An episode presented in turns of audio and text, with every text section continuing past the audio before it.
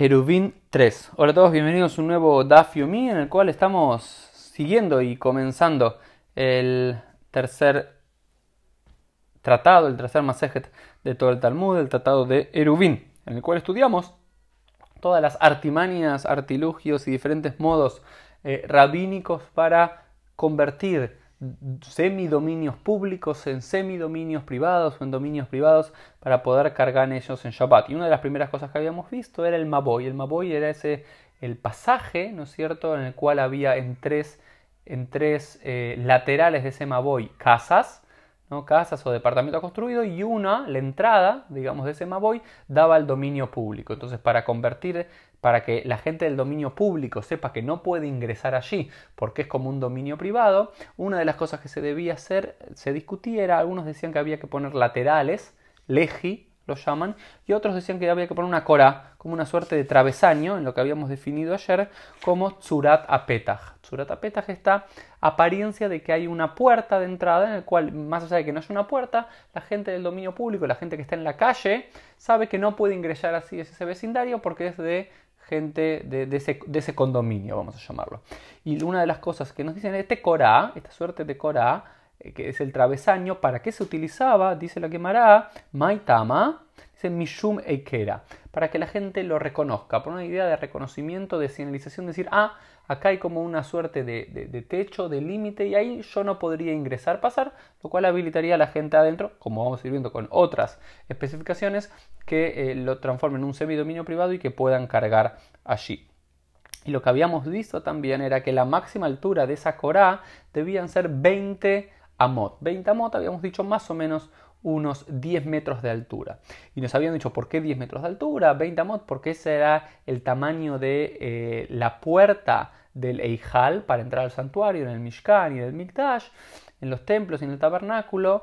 Y hoy también se nos dice, se los comparó en el día de ayer con el tema de la Sukkot. También nos hablaba que la Sukkot, las cabañas para la festividad de Sukkot, que pronto estamos por, por celebrar en unas semanas después de Rosh Kippur, que también máximo tenía que tener 20 amot. Más de 20 amot, si el techo de la Sukkah, el tiene más de 10 metros de altura, sería inválido. ¿Y por qué dice la Gemara? Y compara una y el otro. Dice, Lemani Duderotehem Sukkot o Shapti, para que el pueblo vea, para que las generaciones sepan que los hice asentar en Sukkot, en cabañas.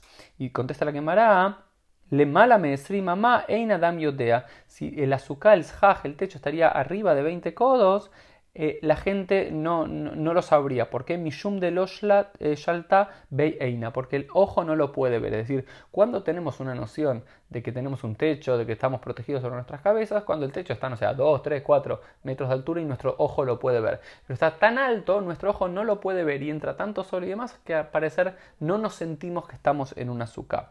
Sin embargo, se pregunta, bueno, pero entonces esta es la lógica que es lo mismo, entonces para un Maboy, y no, dice no, porque en un azúcar el ojo no lo ve porque estás, estás ahí sentado en el azúcar, pero en cambio el Maboy o este Corá, este esta viga que está por encima como para señalizar la entrada de un dominio privado, puede estar incluso más alta, quizás algunos dicen porque eh, la gente eh, camina, va y viene, no está pensado en quedarse sentado. Por lo cual hay toda una discusión si sí o si no, pero en definitiva la altura máxima del Maboy y del azúcar dijimos que era 10 metros, es decir, por lo cual cuando generalmente vayan a ver que los erubín, los hilos de las, de, las ciudades para transformarlos en dominios privados, ese hilo, esa tanza que va alrededor, tienen que estar a menos de 10 metros de altura. Esto lo iremos viendo en las próximas semanas. Y luego lo que suma acá es que nos hablan de algo que se llama amlatra. ¿Qué es el amaltra?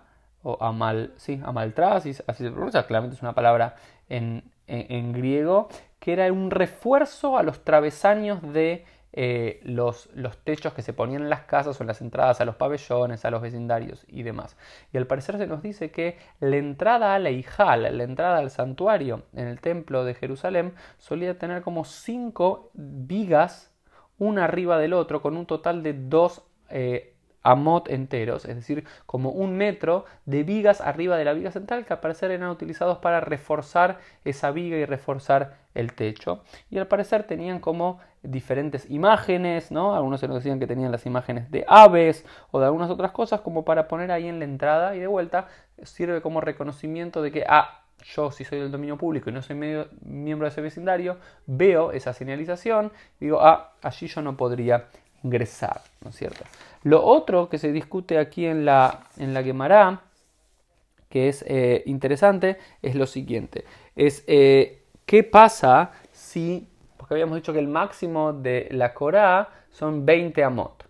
Pero ¿qué pasa si parte de ese travesaño está por encima de 20 amot y parte está abajo? Es decir, no sé, que el travesaño en sí mide un metro y tenés 60 centímetros que están arriba de los 10 metros y tenés otros 40 eh, centímetros que están abajo de esos 10 metros. Dice, es válido, mientras que una parte de esa corá está hasta los 10 metros, eso sería eh, válido y lo mismo sucede eh, con la suká Listo, lo último que vamos a ver hoy es que esta referencia a las amot, que dijimos que son los codos, que hay toda una discusión en la ja cuántos son, dicen que un amá, simplemente para que sepan de eh, medidas y sistemas longitudinales rabínicos, un amá, un codo, es igual a 6 tefajim, es igual a 6 puños. Si ustedes cierran el puño con su mano izquierda o derecha, el tamaño de, ese puño, lo que va de en todos los dedos de, desde abajo hacia arriba, esos son 6 de esos, 1 da igual a una ma rabínico, que más o menos un tefaj son entre unos 8, 9 o 10 centímetros,